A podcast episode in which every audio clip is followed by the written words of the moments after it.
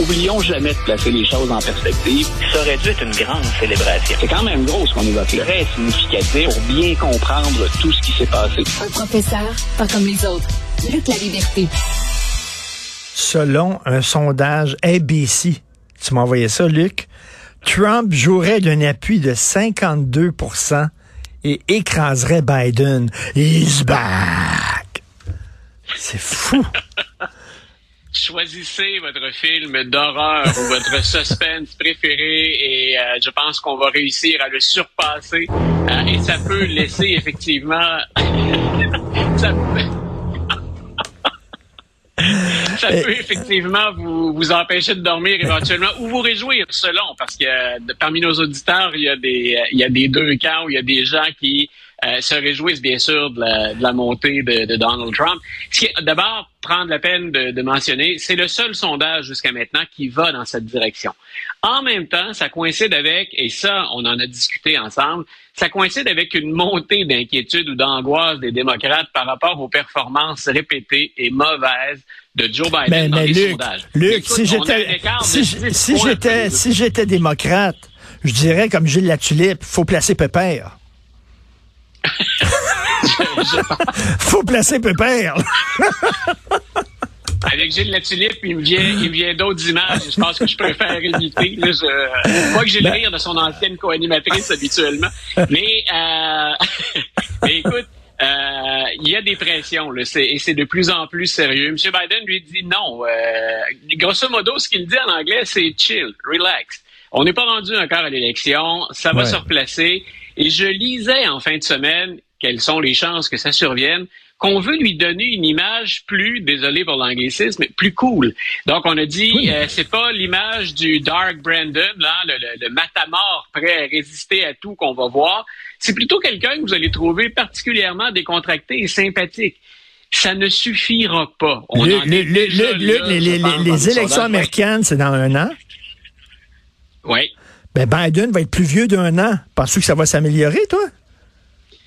Non, puis écoute, les, les, les, les- d'abord les, les incidents, qu'ils soient qu'ils soient réels, allégués, mais les, incidents de, de confusion, de maladresse, je l'ai déjà répété, euh, un octogénaire, ça va lui arriver plus souvent que ça risque de t'arriver à toi, à moi ou à quelqu'un d'encore plus jeune. Mais ce que ça fait, c'est que ça vient entretenir une perception que l'on fasse de l'agisme ou pas, de plus en plus de démocrates n'en veulent pas. Et si vous demandez aux Américains quel candidat suscite le plus d'enthousiasme, il n'y en a pas. Et c'est en partie ce qui explique que Donald Trump soit devant Joe Biden. À égalité, ça c'est au mieux pour Joe Biden, ou si le, coup de sonde d'ABC devait s'avérer, écoute, c'est dramatique. On a un candidat qui a fait ce qu'il y a de pire en politique, qui est assailli par les poursuites judiciaires, dont l'ancien conseiller vient encore ni plus ni moins de traiter des anciennes euh, membres de l'administration de pute ou pas loin, Peter Navarro pour ceux qui, chercheraient l'origine de, cette déclaration-là. On a ces gens-là, on a Giuliani qui lui aussi multiplie les- les procès, les déclarations fantasques et qui en plus est dans le rouge tellement il ne parvient plus à se défendre. C'est tout cette espèce de de- d'entourage-là qu'on préfère à Joe Biden.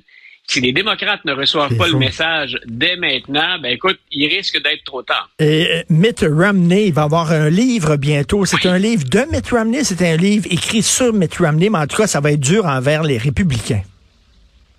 Oui, le, le- le livre s'appelle Mitt Romney, Mitt, euh, oui, pardon, Mitt Romney A Reckoning.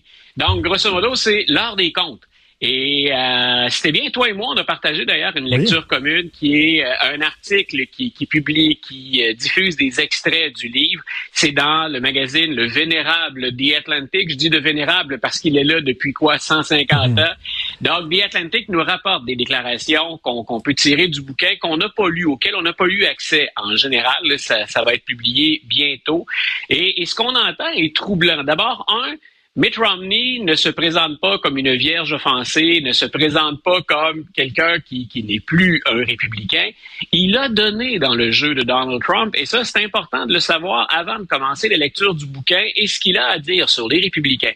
Mitt Romney a déjà accepté l'appui et l'argent de Donald Trump, et on se rappellera peut-être, c'est peut-être la source aussi en partie de ses frustrations, que Donald Trump, pour se donner bonne figure auprès de l'ensemble des républicains, avait cassé la croûte avec Mitt Romney, alors que euh, Donald Trump tentait de devenir le candidat républicain en 2016 euh, pour l'élection présidentielle. Et Romney s'était littéralement humilié.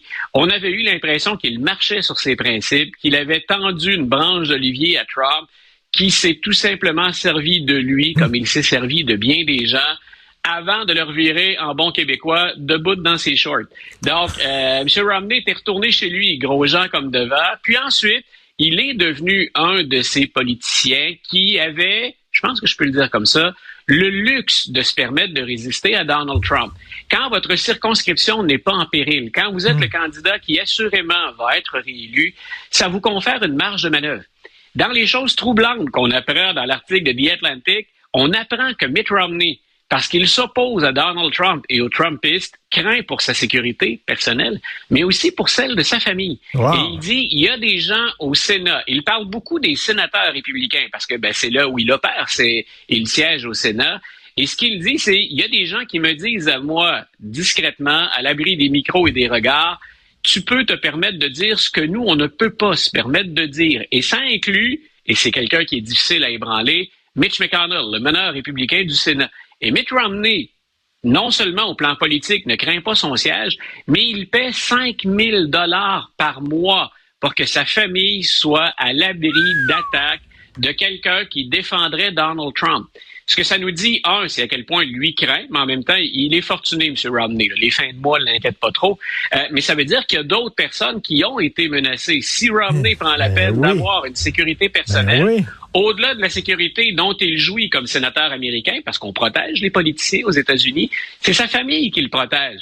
Ça veut dire qu'il y a d'autres personnes au sein du Parti républicain qui ont été victimes de ce chantage, de ce tordage. Des, des canailles. Et écoute, tu dis que The Atlantic, 150 ans. Tu sais que Joe Biden était camelot au tout début pour The Atlantic. C'est lui, lui qui le parle.